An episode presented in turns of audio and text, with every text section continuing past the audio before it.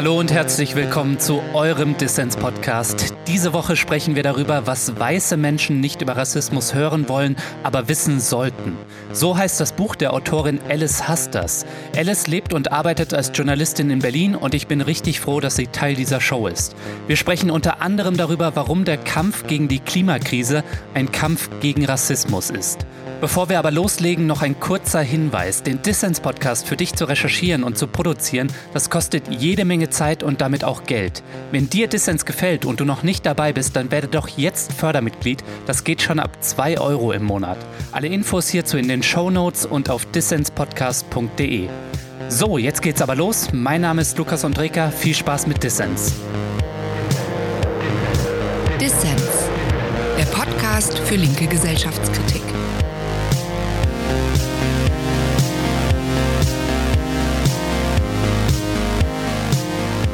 Alice, schön, dass du beim Dissens-Podcast dabei bist. Ja, ich freue mich auch. Sag mal, Alice, sind wir weißen Menschen eigentlich ignorant, wenn es um das Thema Rassismus geht? Ja. ja, ich glaube schon. Wieso? Äh, weil ihr weißen Menschen euch leisten könnt, dieses Thema zu ignorieren. Es hat einfach was mit einem Privileg zu tun. Mhm. Weiße Menschen haben einfach den Luxus, durch die Welt zu gehen und Rassismus auch ignorieren zu können. Mhm. Also ihnen begegnet das jetzt erstmal nicht in der Form, dass sie äh, benachteiligt werden, zumindest ja, nicht strukturell benachteiligt mhm. werden, aufgrund ihrer Hautfarbe. Und deshalb können sie das gut äh, ignorieren und machen das auch gerne. Mhm. Ich würde sogar so weit gehen und sagen, sie haben eigentlich einen Vorteil ähm, aufgrund ihrer Hautfarbe. Deshalb spricht man ja auch von Privilegien. Mhm. Und deshalb gibt es nochmal einen besonderen Motivator, das zu ignorieren, weil das Leben eigentlich ähm, so oder sage ich mal die Gesellschaft ausgerichtet ist für die Bedürfnisse von weißen Menschen, insbesondere von weißen Cis-Männern.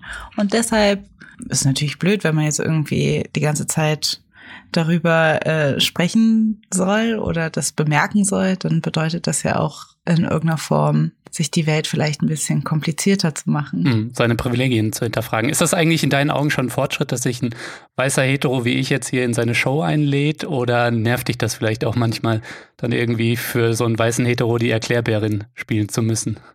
Naja, ich bin ja gerade generell habe ich mir diesen Schuh angezogen, die Erklärbären zu spielen und ähm, ich wusste ja nicht, bevor das Buch erschein, erschienen ist, wie groß das Interesse sein mhm. wird. Jetzt ist gerade das Interesse ähm, sehr hoch. Ich führe gerade viele Interviews und auch wenn ich mich freue, dass ich jetzt auch in diesem Podcast nochmal erklären kann, okay. weil ich fest daran glaube, dass es Leute in irgendeiner Form eventuell, auch wenn es nur ein Mensch ist, vielleicht weiterbringen kann. Und deshalb mache ich das ja auch. Also in der Hinsicht freue ich mich schon. Aber ich würde jetzt dir als weißer cis-hetero-Dude vielleicht jetzt nicht extra Credits geben, weil ich denke, du hast mich in den Podcast eingeladen. Aber ich freue mich oh, trotzdem. schade. Ich wollte, ich wollte unbedingt Credits von dir haben. Nein, natürlich nicht. Aber wir müssen natürlich über dein Buch reden. Aber trotzdem, mhm. klar, ich kann es verstehen, dass du irgendwie jetzt auch schon ein bisschen ausgelaugt bist. Magst du vielleicht kurz über was anderes reden? Weiß Was beschäftigt nicht. dich gerade so? Mich beschäftigt jetzt natürlich auch das kommende Jahr. Ja.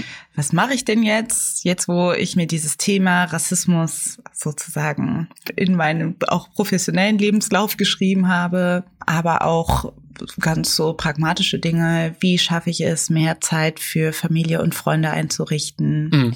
Das ist alles so sehr grown-up Stuff, glaube ich. Dieses so Zeitmanagement. Oh, das, das kenne ich, das kenne ich. Ja. Das ist ein guter Vorsatz, den ja. ich mir genommen habe fürs nächste Jahr, irgendwie gelassener zu werden und irgendwie auch, wie du sagtest, mehr Zeit für Freunde und Familie. Ja. Hast du sonst noch einen guten Vorsatz? Ja, der ganz typische Vorsatz ist auch wirklich mehr Sport zu machen. ich habe ja früher Sport studiert und ich war früher wirklich sehr fit. Okay. Und es erschreckt mich immer, wie unfit ich geworden bin, seitdem ich wirklich meine journalistische Karriere begonnen habe. Das kenne ich irgendwoher. Und das Bäuchlein wächst, ne? Ja, das ist noch nicht mehr das Schlimme. Mhm. Ich finde es schlimm, dass ich halt Schmerzen habe. Ich habe Rückenschmerzen. Mhm. Und ich bin einfach so schwach und so schnell aus der Puste. Das ja. nervt mich. Bei mir ist so Nackenschmerzen, weil ich immer so verkrampft vom Computer sitze. genau. Dieses Jahr war natürlich auch ein sehr stressiges Jahr. Ein Buch zu schreiben ist eine sehr stressige Sache. Das glaube ich. Und mein Freund hat mir gesagt, dass ich ähm, so gerade, als es so zu ähm, dahin ging, dass dieses Buch jetzt gedruckt werden sollte, habe ich immer mit so einer geballten Faust geschlafen, weil ich so angespannt war. Hm. Also auch das äh, ist ja schon wieder so eine Erwachsenensache, über verspannte Nacken und Rücken zu sprechen. ich merke einfach, ich bin auch dieses Jahr 30 geworden, dass sich einfach bestimmte Dinge verändert haben. So an was ich denke, was mir wichtig ist, mit was ich mich rumschlage. Du, das kenne ich. Ich bin genau dein Jahrgang, 89er Jahrgang. Ich bin im ja. Februar auch 30 geworden und ja, jetzt äh, im Freundeskreis heiraten die Leute und äh, ja. bekommen irgendwie Kinder und so weiter. Genau. Wahrscheinlich hört sich das jetzt voll langweilig an für die ganzen jungen Leute, die jetzt hier uns hören.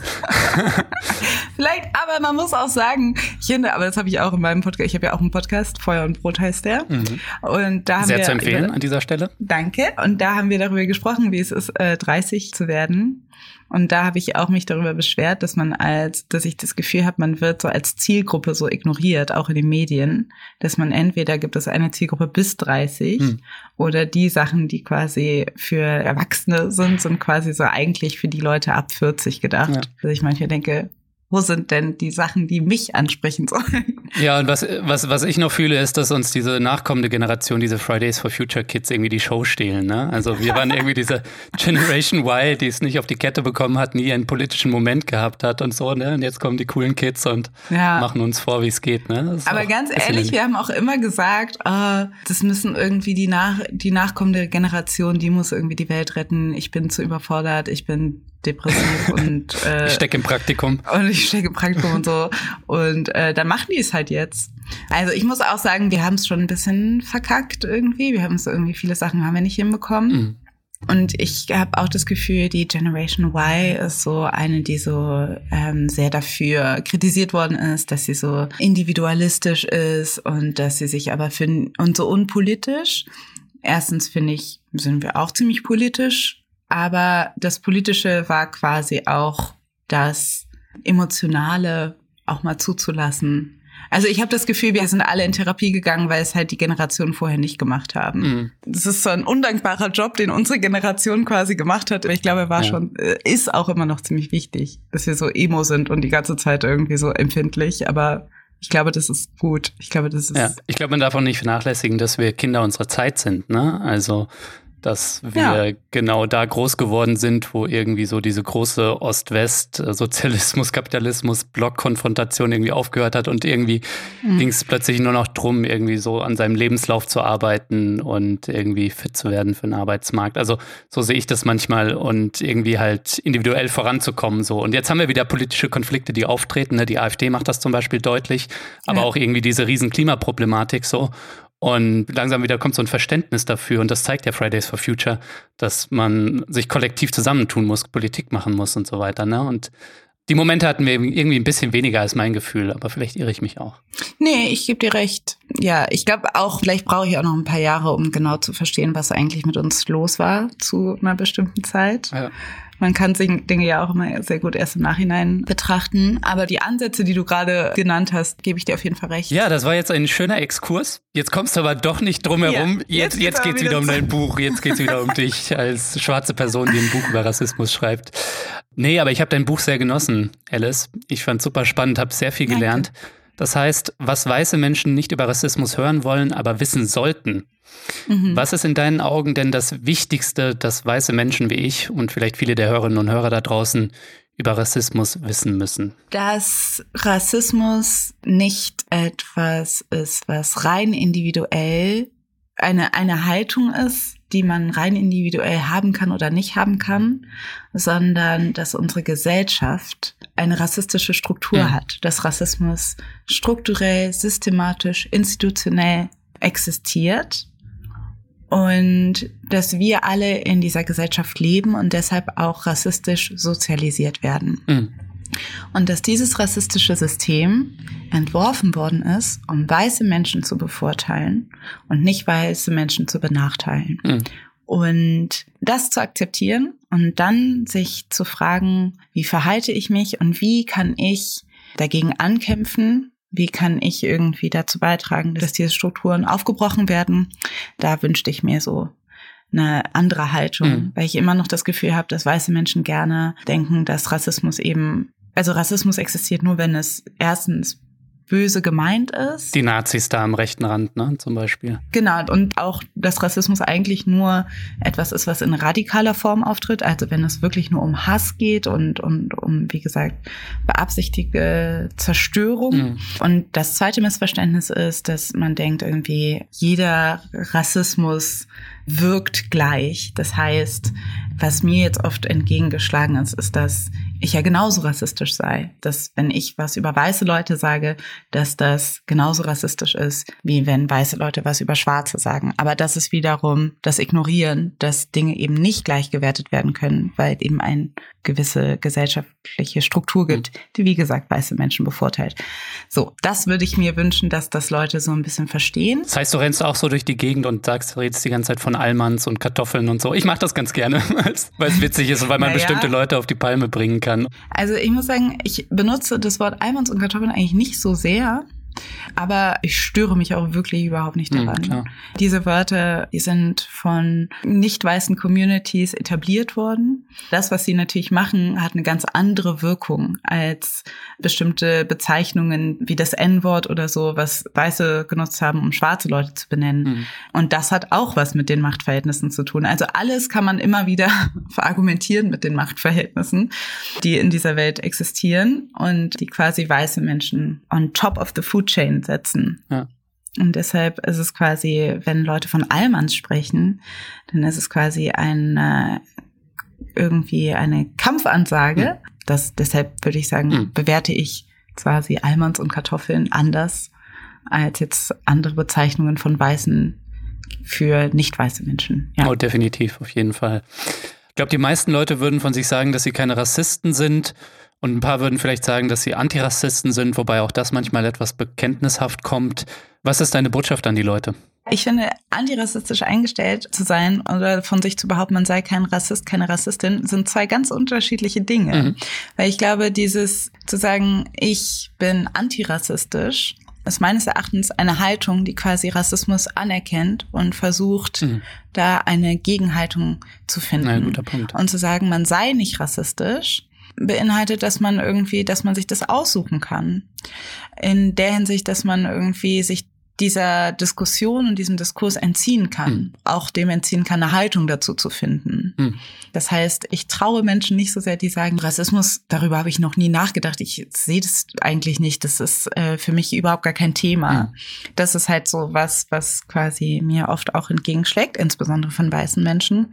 Und da denke ich so, ja, das hilft mir aber wirklich nicht, weil wenn du sagst, du siehst keine Hautfarben, das ist dir alles egal, dann ist dir Rassismus auch egal. Und dann ist meine Lebenswirklichkeit ist dir egal. Ja, ist ein guter Punkt, antirassistisch zu sein, auch wenn es vielleicht manchmal bekenntnishaft ist oder so und äh, ist zumindest aber schon in der Reflexion einen Schritt weiter, ne? Ja. So ist irgendwie das Problem anzuerkennen und dann irgendwie sich damit auseinanderzusetzen. Und das ist so mein Gefühl, ist auch deine Forderung oder so habe ich dein Buch gelesen an weiße Mitmenschen wie mich zum Beispiel, ne, sich mit dem Ding auseinanderzusetzen. Ja. Und eine Haltung zu finden.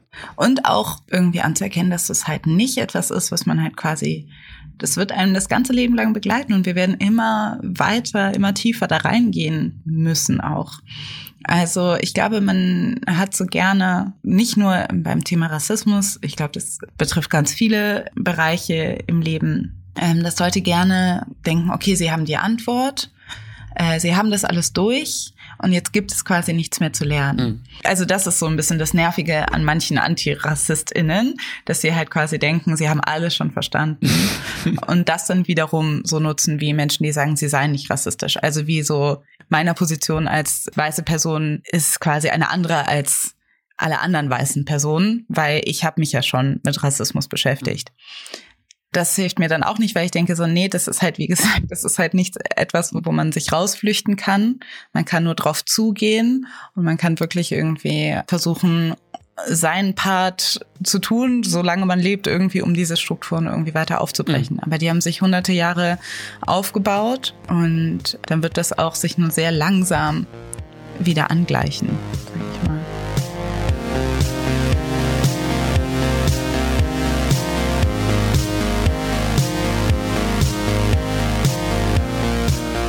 Ja, wenn dir gefällt, was du da hörst, dann werde doch jetzt Fördermitglied von Dissens und unterstütze diesen Podcast. Helfen kannst du schon mit 2 Euro im Monat. Ich sag mal, das ist weniger als eine Tasse Kaffee. Alle Infos hierzu gibt's auf der Internetseite dissenspodcast.de, der Link auch in den Show Notes. Als Fördermitglied sorgst du nicht nur dafür, dass wir Dissens dauerhaft für alle da draußen senden können, unabhängig und werbefrei. Nein, du nimmst unter anderem auch automatisch an Verlosungen teil. Zu dieser Folge gibt's das Buch von Alice Hasters zu gewinnen, was weiße Menschen nicht über Rassismus hören wollen, aber wissen sollten.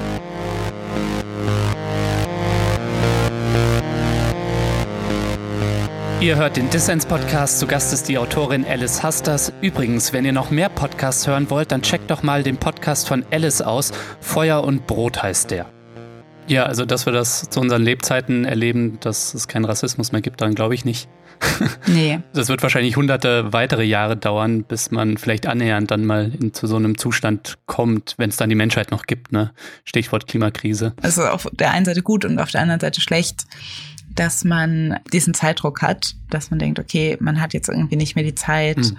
irgendwie zu sagen, ich gebe mein kleines Staffelstäbchen weiter und irgendwann mal wird sich das schon erledigt haben. Weil mit dieser Einstellung verzeiht man sich natürlich auch viel mehr, wenn man halt es nicht so richtig gebracht hat oder nicht so genug getan hat. Dann denkt man so, ja, mhm. egal, die nächste Generation, wo wir eigentlich schon am Anfang waren, mhm ne, was uns vielleicht noch ein bisschen mehr betroffen hat, dass wir gesagt haben, ja, okay, wir kriegen es irgendwie nicht gebacken, aber die ja, nächste ja. Generation, die macht das schon. Diesen Luxus, das wird uns jetzt vor Augen geführt, den haben wir anscheinend nicht. Und deshalb müssen wir ganz intensiv auf Lösungen kommen, weil das alles auch ja miteinander zusammenhängt. Die Klimakrise und globale Ungleichheit hängt auch miteinander zusammen. Wollte ich gerade schon fragen, weil wir gerade schon wieder bei der Klimabewegung sind, ob mhm. äh, aus deiner Sicht da postkoloniale Perspektiven, schwarze Perspektiven ähm, zum Beispiel ähm, genug Spielraum haben oder ob die da, da vorkommen in dem Diskurs. Ähm, und ja. wenn ja, was bedeutet das? Also ich glaube, dass immer noch nicht ganz verstanden wird, mhm. dass der Kampf gegen Rassismus auch ein Kampf gegen die Klimakrise ist. Mhm. Dass diese Systeme, dass wir quasi mehr Ressourcen verbrauchen, als dieser Planet hat, um sich wieder zu regenerieren, zusammenhängt mit der Ausbeutung von ja. Menschen, die Versklavung von Menschen. Es hängt beides zusammen. Mhm. Um das hinzukriegen, hat man halt quasi ein rassistisches System erfunden. Man hat es legitimiert, indem man gesagt hat, hey, diese Menschen, die nicht weiß sind, sind quasi eigentlich gar keine Menschen, sind weniger wert und haben ein erfülltes Leben, wenn wir sie zur Arbeit zwingen, mhm. weil ansonsten sind sie einfach verloren. Das sind quasi und so hängt das miteinander zusammen. Ja, das machst du auch im Buch deutlich, ne? dass diese kapitalistische Entwicklung, also du benennst das jetzt nicht explizit als kapitalistische Entwicklung, glaube ich, aber mhm. dass diese Jahrhunderte an Entwicklung und Überproduktion und Ressourcenausbeutung, dass sie nicht denkbar sind ohne die Ausbeutung von Menschen anderswo. Ne? Ja. Ähm, und das waren eben Europäer, die äh, die Ausbeutung anderswo betrieben haben durch die Versklavung. Und heute ist es dann vielleicht in globalen Produktionsketten. Ne?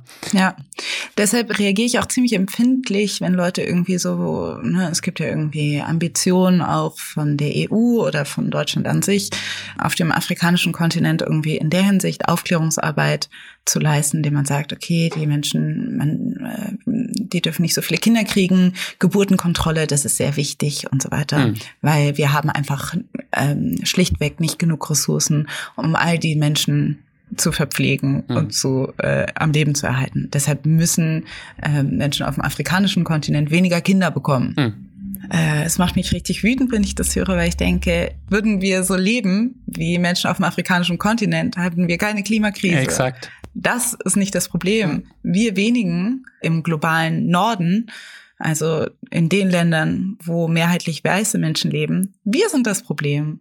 Also zu sagen, ja, okay, um diese Ungleichheit aufrechtzuerhalten, müsst ihr quasi weniger Kinder bekommen. Das macht mich, also das macht mich richtig wütend, wenn ich sowas höre. Ja, ja. dabei ist es, wie du schon sagtest, unsere imperiale Lebensweise. Ne? Also hier in Deutschland ja. ist es, glaube ich, pro Kopf verbrauchen wir vier Planeten. Ne? Also wenn irgendwie alle so ja. leben würden äh, wie, wie in Deutschland so und dann das so auf, ja. okay, wir brauchen da jetzt irgendwie Geburtenkontrolle, damit irgendwie nicht noch mehr Menschen auf dem Planeten sind.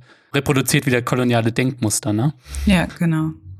Also das ist so dieses, ihr wart die ganze Zeit gut genug, um uns irgendwie ähm, Bodenschätze und Ressourcen und euch als kostenlose oder nicht angemessen bezahlte Arbeitskraft zur Verfügung zu stellen. Weil jetzt werdet ihr zu viele, deshalb hört mal bitte auf, Kinder zu bekommen.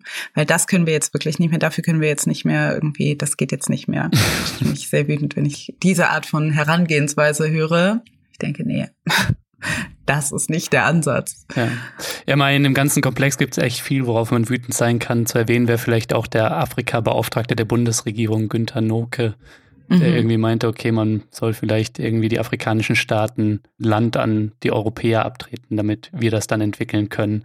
Mhm. So, das, da fragt man sich auch, wie jemand 2019 noch auf so Ideen kommen kann, aber es passiert. Ne?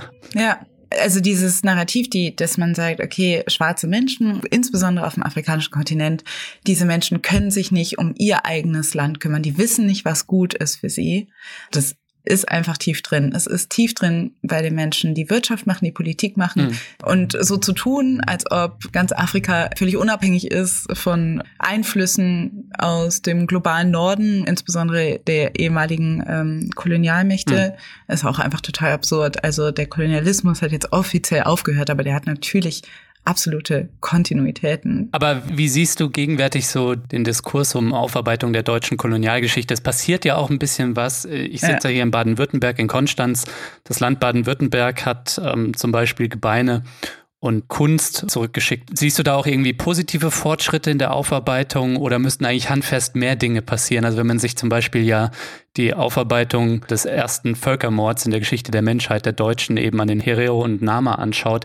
So, da wird ja viel irgendwie anerkannt, aber wenn es dann zum Handfesten geht, irgendwie der Frage, okay, zahlt man Reparationen an die Menschen konkret, so dass sie vielleicht zum Beispiel ihr Land von den heute noch dominierenden weißen Siedlern im heutigen Namibia zurückkaufen können, dann wird es irgendwie so, nee, das wollen wir dann doch nicht machen. Ja.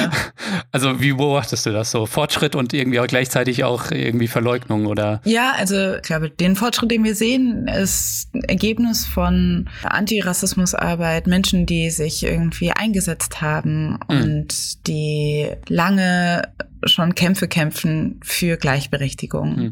Und natürlich ist es auch irgendwie wichtig anzuerkennen, dass deren Arbeit nicht vollkommen umsonst ist oder war. Mhm.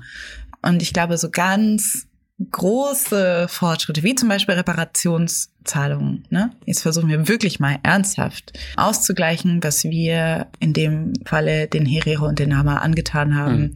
Also das wären jetzt nicht die ersten und letzten Reparationszahlungen, die Deutschland dann machen müsste.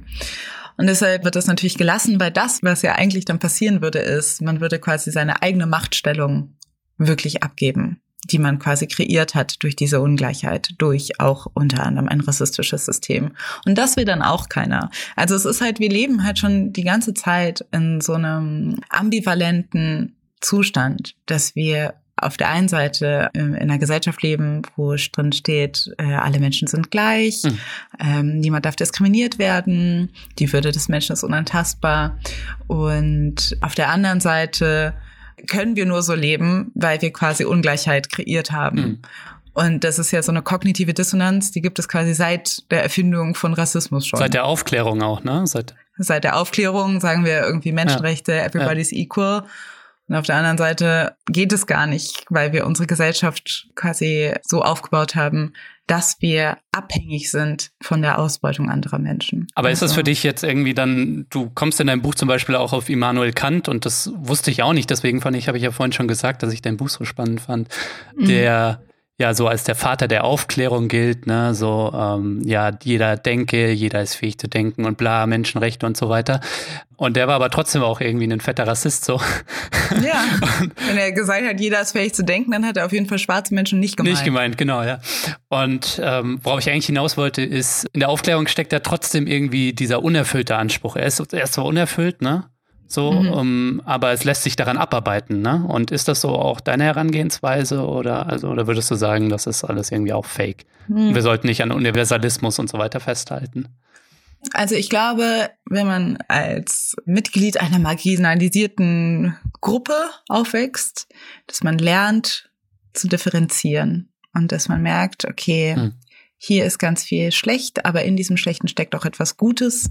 Also weil man es muss. Man muss das irgendwie aussortieren. Ne? Mhm. Man, ich denke irgendwie, okay, ne, weiß ich nicht, ich bin aufgewachsen mit Literatur, die eigentlich nur um weiße Männer ging, aber natürlich habe ich irgendwie dann rausgefiltert, was irgendwie auch auf mich zutrifft und was nicht auf mich zutrifft. Mhm. Und so sehe ich das bei der Aufklärung auch. Also ich glaube halt, dass es quasi für uns bedeuten würde, dass wir irgendwie lernen müssten, zurückzufahren und zu verzichten und bestimmte Dinge abzugeben.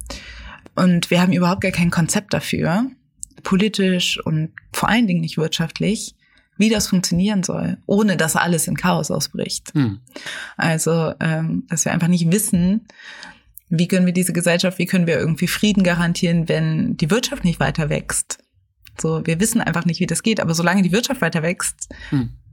solange beuten wir den Planeten aus und die Menschen und einen großen Teil der Menschen, die auf diesem Planeten leben. Die Lösung, die hat, glaube ich, noch niemand so richtig. Wir hatten in einer der letzten Folgen Ulrike Herrmann zu Gast und die hat schön darauf hingewiesen, dass es mhm. für eine Postwachstumsökonomie, wie du sie gerade hast, anklingen ja. lassen, dass es dazu noch überhaupt keine Forschung gibt. Ne? Es gibt keine Forschung dazu, wie wir aus einem dynamisch wachsenden Kapitalismus mhm. mit all seinen Problemen, Ressourcenverschleiß, Menschenverschleiß etc., wie wir da rauskommen.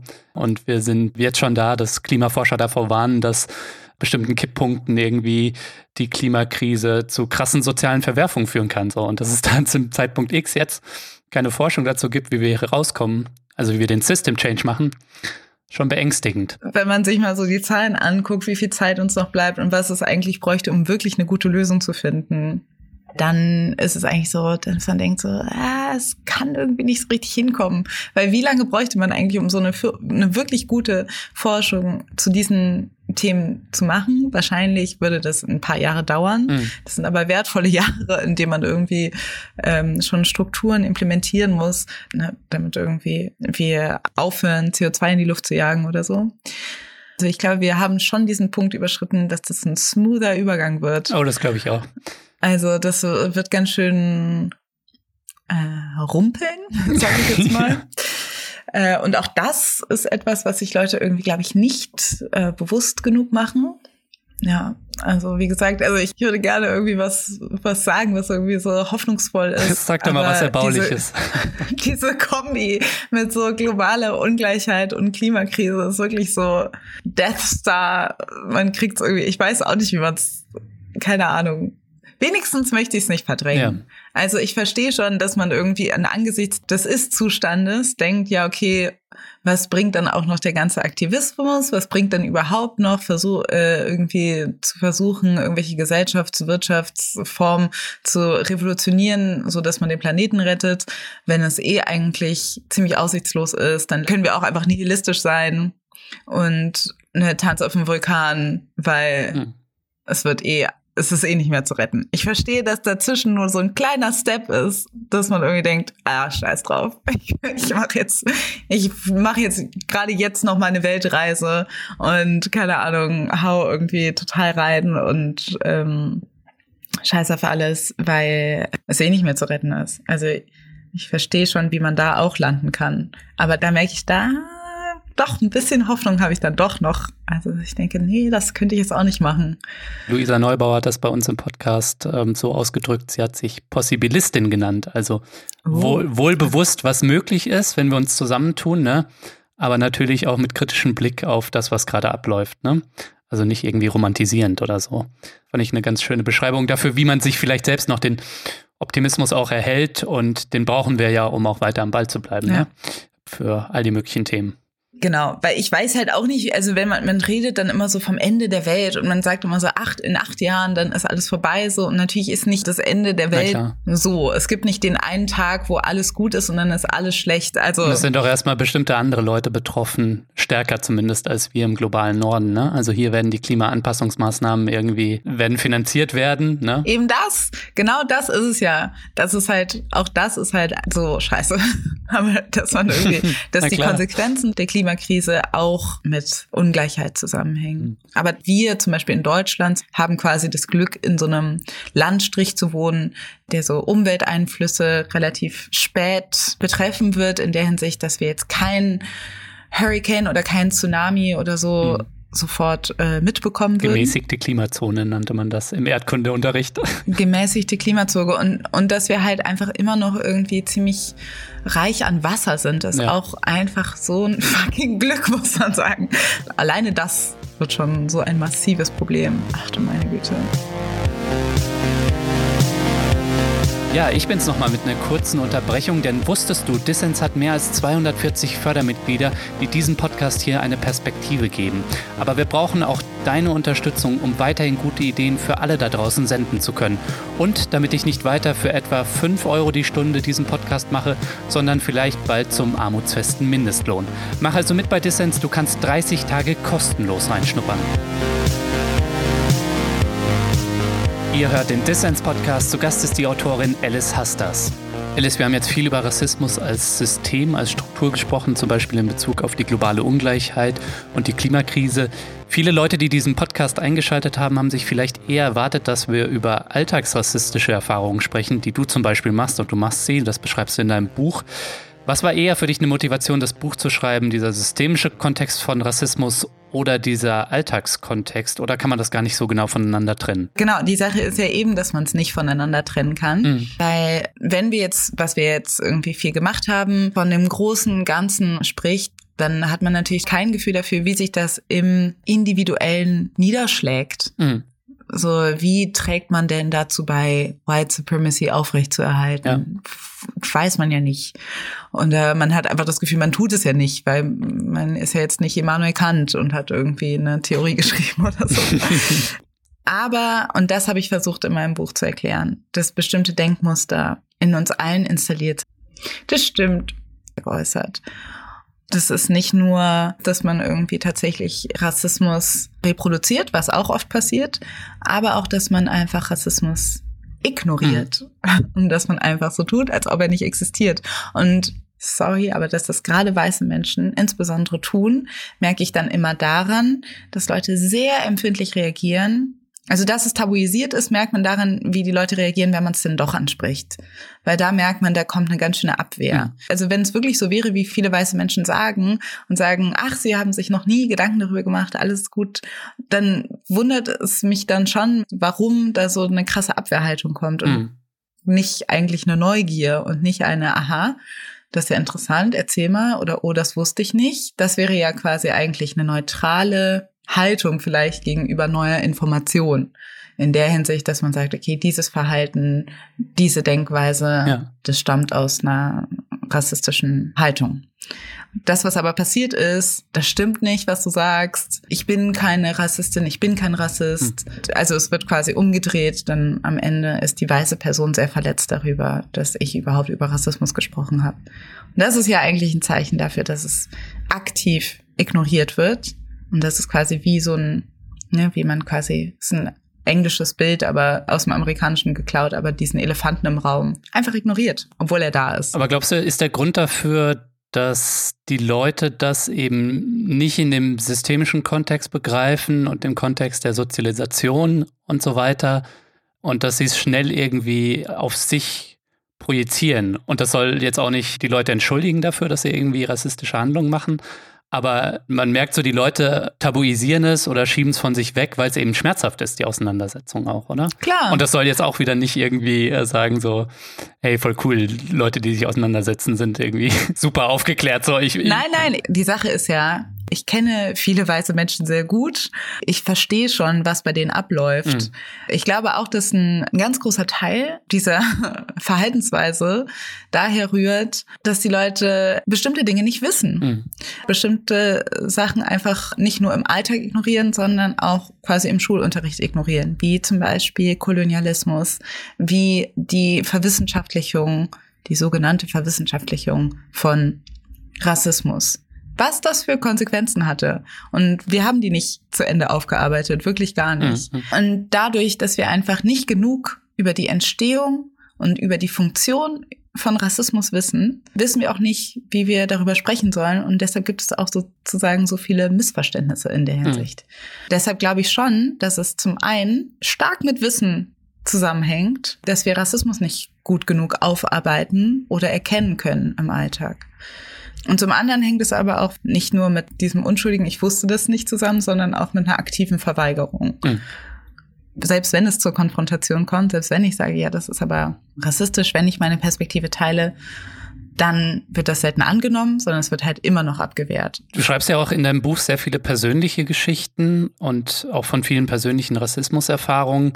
Kannst du vielleicht einmal ein Alltagsbeispiel geben, wo dir das begegnet ist, wo weiße Menschen dir gegenüber Rassismus reproduziert haben, beziehungsweise irgendwie weggeschaut haben? Genau, also es gibt viele so ganz alltägliche Beispiele, die oft passieren, also dass auch jetzt nicht eine einmalige Sache ist. Mhm. Die Greatest Hits in der Hinsicht, die äh, lange Diskussion oder Frage um, wo kommst du her? Mhm weil das eine Frage ist, die mich seitdem ich denken kann begleitet und ähm, man erstmal rausfinden muss, dass man als schwarzes Kind eben nicht aus Deutschland kommt, sondern anscheinend woanders her, auch wenn man in Deutschland geboren ist. Hm.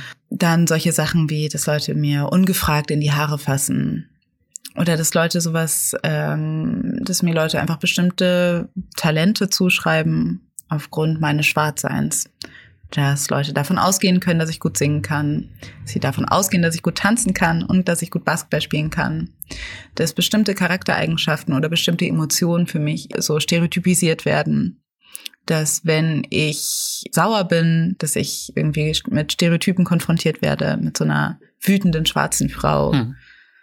All diese Dinge sind Sachen, die mir wirklich im Alltag begegnen, so sage ich mal, dass ich irgendwie dass ich mich gar nicht daran erinnere, wann das passiert, weil das einfach so oft passiert. Hm. Stumpft man da ab oder ist das jedes Mal irgendwie gleich schmerzhaft? Und was, was, was macht das irgendwie mhm. mit dir? Weil ich meine, Weiße wie ich werden maximal mit Zuschreibungen wie, okay, äh, der Allmann ist immer besonders pünktlich oder so mhm. gesehen.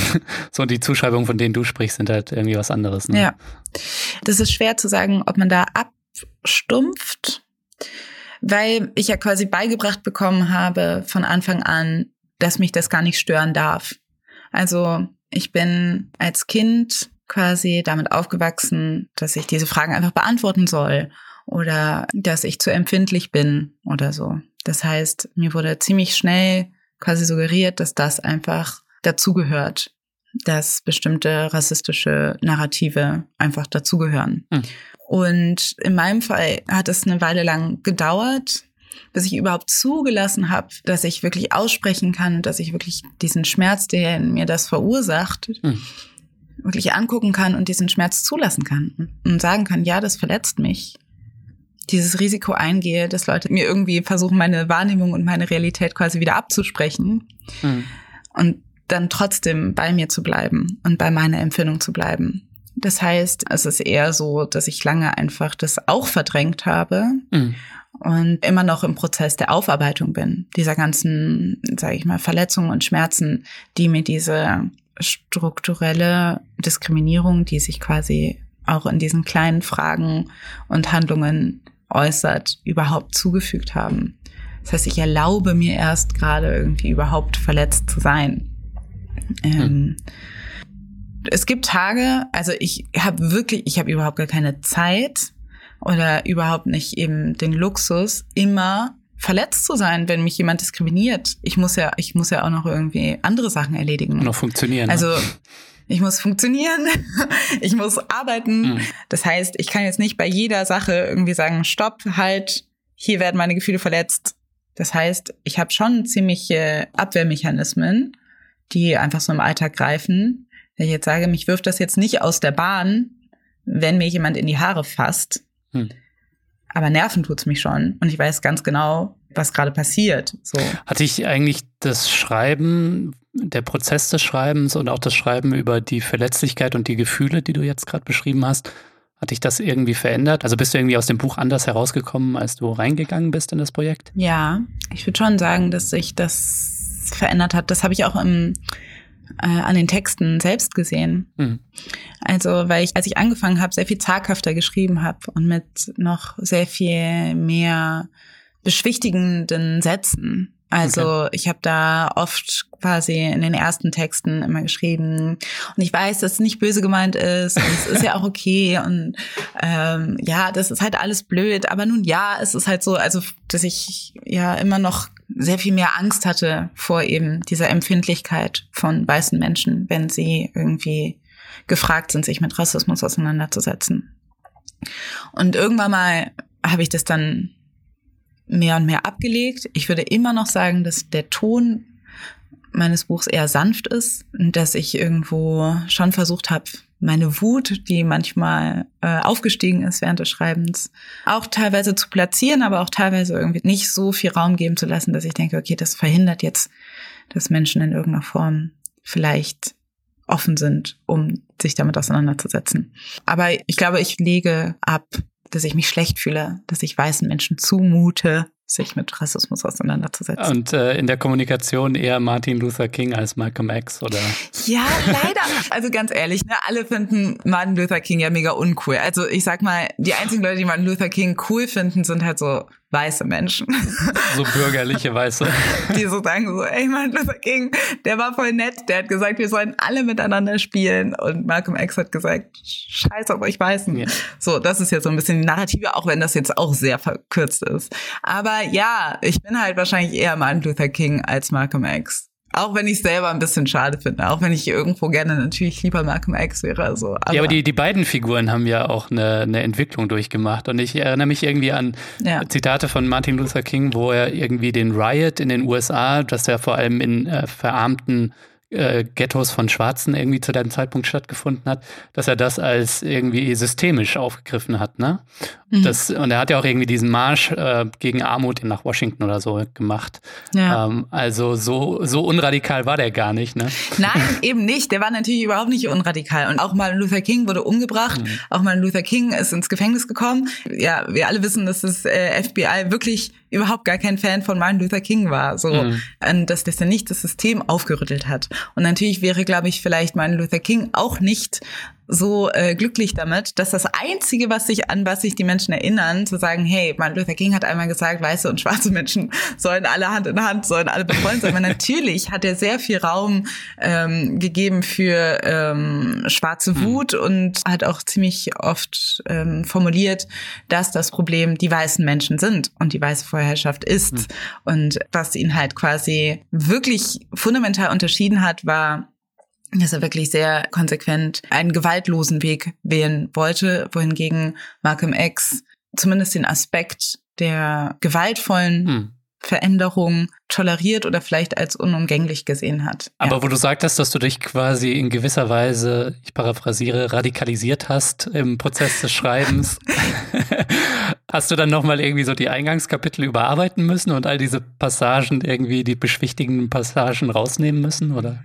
Ja, ich habe dann nochmal gerade die ersten Texte nochmal überarbeitet und mhm. die Sachen, die ich früh geschrieben habe, habe ich nochmal umgeändert und so weiter. In deinem Buch schreibst du natürlich auch von deiner persönlichen Identität und hat sich da was im Laufe des Schreibens für dich verändert? Also mhm. du schreibst viel vom Schwarzsein und beschreibst dich ja auch selbst als schwarze mhm. Frau. Hat sich das auch im Prozess des Schreibens auch nochmal verändert, dein Blick auf dich selbst und was dich ausmacht, oder? Ja, ich glaube, genau, ich gehe sehr viel selbstbewusster mit meiner schwarzen Identität um. Ich hatte nie das Gefühl, dass ich wirklich mich jemals geschämt habe, dafür schwarz zu sein mhm. oder so. Aber ähm, das, was halt oft passiert ist in besonders weißen Umfelden, also eigentlich nur ausschließlich in, mit, bei weißen Menschen, ist, dass sie mir dass sie gedacht haben, sie machen mir ein Kompliment, indem sie sagen, für mich bist du gar nicht schwarz. äh, ist aber eigentlich wiederum, wie ich auch schon mal gesagt habe, eine Aberkennung von meiner Lebensrealität. Also eigentlich ist diese Aussage auch rassistisch, weil ich mein Schwarzsein erstmal ablegen muss, damit ich quasi mit dir befreundet sein kann oder damit du mich als Mensch anerkennst oder so. Das ist ja quasi das, was dieses für mich bist du gar nicht schwarz auch ein bisschen impliziert. Ähm, was mir jetzt irgendwie genau mit so Aussagen wie diese oft entgegengeschlagen ist, ist dieses leg dein Schwarzsein ab, ignoriere es einfach und dann darfst du mitspielen. dann lassen wir dich rein quasi in unsere in unsere weiße privilegierte Welt äh, dass ich mich da vehementer gegen wehre. Also man muss ja auch dazu sagen, eben, ich habe ein weißes Elternteil, ein, die Hälfte meiner Familie ist weiß. Und das, dass ich natürlich als schwarze Person mit dieser Elternkonstellation auch ziemlich viele Privilegien habe. Mhm. Inwiefern? Ähm, also erstens ist es eine eine ganz simple Sache davon, dass Leute, glaube ich, äh, da gibt es, glaube ich, zumindest Forschung in den USA zu, dass, sie, dass Leute einen wenn sie wissen, dass äh, schwarze Menschen ein weißes Elternteil hatten, sie irgendwie kompetenter und auch attraktiver finden, egal wie die aussehen. Wenn es heißt, mhm. äh, ne, diese Person ist quasi mixed, dann ist es so, ach so, okay, sie ist wahrscheinlich, also so, das ist so ein bisschen so ein unbewusstes Ding, dass Leute irgendwie einen dann sofort höher einstufen. Mhm. Und ich kenne den Habitus, die kulturellen Codes, damit bin ich ja auch aufgewachsen, weil ich ja in einer weißen Familie aufgewachsen bin. Das heißt, dieses Ding, mhm. also mir wurde auch irgendwie Astrid Lindgren und Erich Kästner und so weiter vorgelesen. Mhm. Also mit bestimmten, sag ich mal, weiß verorteten Dingen bin ich ja auch aufgewachsen. Und mit Karneval, oder? Du bist ja in Köln aufgewachsen, ne? Mit Karneval bin ich aufgewachsen. Also natürlich wachsen alle Menschen, die irgendwie hier in Deutschland äh, aufwachsen, wachsen zum Teil auch mit diesen Dingen auf. Aber ich sage mal, Leute, die in einem teilweise oder ganzen weißen, weißdeutschen Elternhaus aufwachsen, da ist die Chance einfach höher, dass man bestimmte Dinge, die hier als quasi Allgemeinwissen oder kulturelles Allgemeingut gelten, dass man die quasi auch so mitbekommen hat. Mhm. Und deshalb bei bestimmten Sachen einfach eher mitreden kann. Hab, genau, und mit Karneval bin ich auch aufgewachsen. Ja, warst du dann eigentlich so ein richtig, richtiges Gölsche Mädchen, ne, wie man so schön sagt? Ich glaube. Eigentlich nicht, weil du bist ja jetzt nach Berlin geflohen, muss man unseren Hörerinnen und Hörern sagen. Das stimmt, aber ganz, also ich würde sagen, alle Menschen, die mich kennen, würden auf jeden Fall bestätigen, dass ich schon einen ziemlichen Köln-Patriotismus auch habe. Das bringt die Stadt so mit sich, ne? Ja, ich glaube auch. Also ich glaube, ähm, viele identifizieren sich mit ihrem Heimatort, aber ich glaube, es ist wirklich bei KölnerInnen noch mal ein bisschen stärker. Das ist extremistisch in Köln. Es ist auch diese, so. diese Obsession mit dem Kölner Dom, es ist halt einfach, also wenn ich dann so aus dem Hauptbahnhof gehe und ich sehe den Dom, dann bin ich halt wirklich, also es macht mich so glücklich, was halt bescheuert ist. Was halt, aber naja, so ist es halt. Genau, deshalb bin ich schon irgendwo ein ziemlich kölsche Mädchen. Ja. Und als Kind habe ich Karneval geliebt ich habe es geliebt, diese Tüten von, von Süßigkeiten einfach zu bekommen und sich zu verkleiden. What is not to love as a child? Aber ich kann dir auch sagen, was natürlich an Karneval total krass ist, ist natürlich auch die Reproduktion von rassistischen Stereotypen, der Rassismus, der dann aufkeimt, weil es ganz normal war, besonders auch in den 90er Jahren, dass sich Leute schwarz angemalt haben. Mhm. Und es gab ganze Karnevalsgruppierungen, also ganze, die im Zug mitgelaufen sind, alle in Blackface, alle Afroperücken, alle Knochen in den Haaren und Fell umgebunden und so weiter. Mhm. Und ich habe mich auch zu denen assoziiert. Ich weiß immer, wenn die gekommen sind, habe ich so ziemlich laut gerufen und war so quasi, dachte, hey, ich muss von euch ja besonders viel Kamelle bekommen, weil wir sind ja quasi wir sind ja Bros. The same. Wir sind ja Bros. Und das ist halt im Nachhinein, wenn ich das denke, ist halt einfach so schmerzhaft eigentlich. Na klar. Und das sind halt so Sachen, da würde ich mir wünschen, dass es jetzt Kinder, schwarze Kinder, nicht mehr sehen müssen mhm. oder damit nicht mehr aufwachsen müssen, weil es installiert halt ein bestimmtes Selbstbild. Mhm. Es installiert die Information, dass du quasi ein Steinzeitmensch mhm. bist und alle anderen nicht. Ja. ja, ist leider 2019 beziehungsweise 2018 auch noch ein Thema. Also gut, ich wohne jetzt nicht in Köln, ne? das ist ein bisschen kosmopolitischer. Ich weiß nicht, vielleicht hast du beobachtet, ob sich das in Köln verändert hat mit dem Rassismus an Karneval. Aber hier in der Provinz, in der baden-württembergischen, hier gibt es ja die schwäbisch-alemannische Fastnacht. Mhm. Und wir hatten letztes Jahr auch irgendwie den Fall, wo irgendwie so ein paar Deppen meinten, sie müssten auf so einer Sitzung die ganze Sitzung war, glaube ich, irgendwie in Afrika Stereotypen gestaltet. So. Und das wird dann auch noch von gewissen Leuten rechtfertigt. Ne? Ja. Oder es gab ja die Debatte ähm, um irgendwie, ob der Melchior hm. bei den Heiligen Drei Königen nicht auch einfach als weißes Kind laufen kann. Ne? Wieso muss man den denn blackfacen? Ja. Ne? Kann doch auch ein weißer Melchior sein. Eben. Und das hat man hier unten auch nicht so wirklich eingesehen. Zumindest viele Leute. Man kann das ja nie so pauschalisieren. Ja. Ja. Also ist leider auch heute natürlich noch ein Phänomen. Total, natürlich. Also auch nicht nur in Deutschland, sondern auch ähm, mhm. europaweit. Also ich meine jetzt gerade äh, Nikolaus war jetzt in Belgien und in den und in Holland gibt es diese Svatjepi. Da Svatje, genau. Du kannst es besser aussprechen als ich. ähm, naja, auf jeden Fall auch ein Blackface-Charakter, der mhm. aber vielen, also der halt einfach so anscheinend so eine Kindheitstradition ist. Und ich glaube, gerade wenn es um Kindheitstraditionen geht, da werden die Leute richtig empfindlich. Mhm. weil die Leute das halt sehr verstörend finden, zu merken, sie haben rassistische Stereotype total gefeiert und als Kind das mhm. sogar geliebt. So. Mhm, ja. Und ähm, das wollen Leute dann quasi nicht so richtig ähm, einsehen oder aufarbeiten, weil gerade als weiße Person man ja eigentlich nur positive Assoziationen damit hat mhm. und ähm, denkt, warum müssen müssen wir uns jetzt diesen Spaß verderben lassen? Mhm.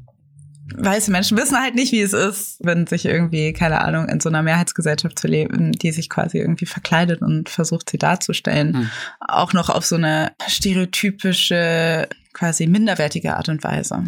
Was mich jetzt aber schon noch interessieren würde, ist, was war denn dein Lieblingskostüm eigentlich? Ich war als Kind immer Maus.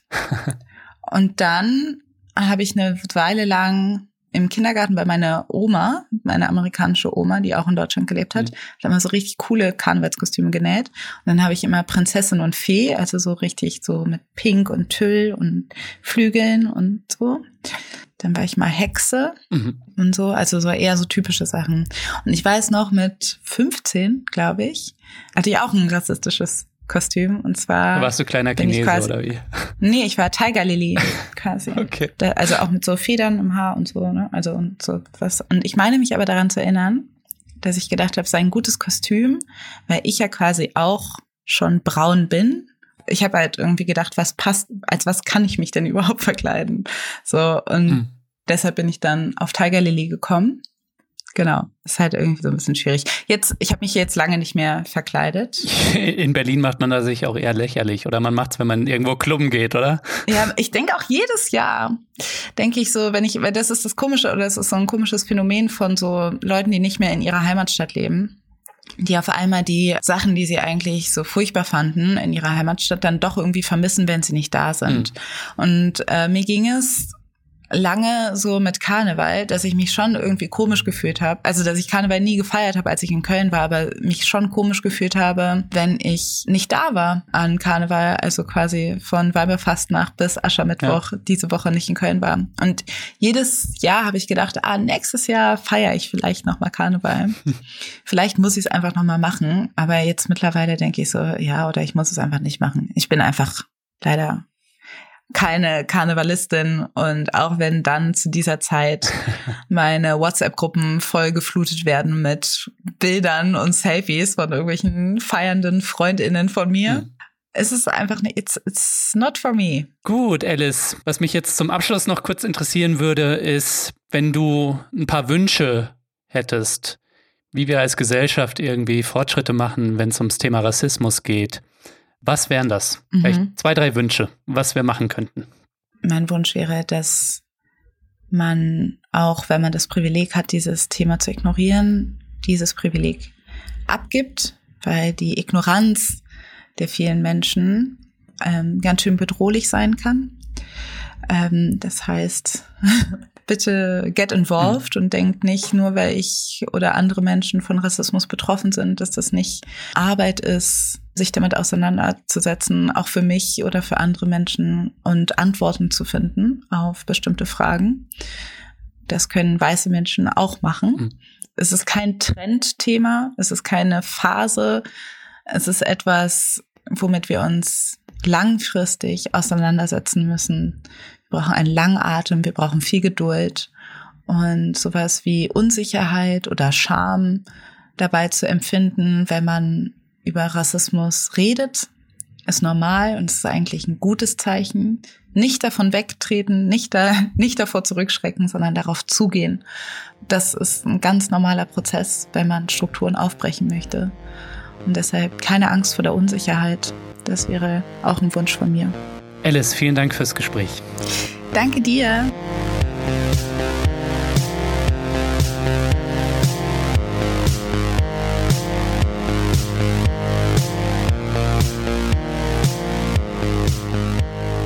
Das war der Dissens-Podcast für diese Woche. Schön, dass ihr dabei wart. Zu Gast war die Autorin Alice Hasters. Damit noch mehr Leute da draußen kluge Menschen wie Alice zu hören bekommen, werde doch Fördermitglied und unterstütze diesen Podcast. Du kannst schon mit 2 Euro im Monat dabei sein und als Fördermitglied hast du unter anderem die Chance, das Buch von Alice zu gewinnen. Das heißt, was weiße Menschen nicht über Rassismus hören wollen, aber wissen sollten. Ihr wollt mehr von Dissens, dann abonniert diesen Podcast auf iTunes, Spotify oder der Podcast-App eurer Wahl. Ich freue mich natürlich auch über Kommentare und Anregungen. Danke fürs Zuhören und bis nächste Woche.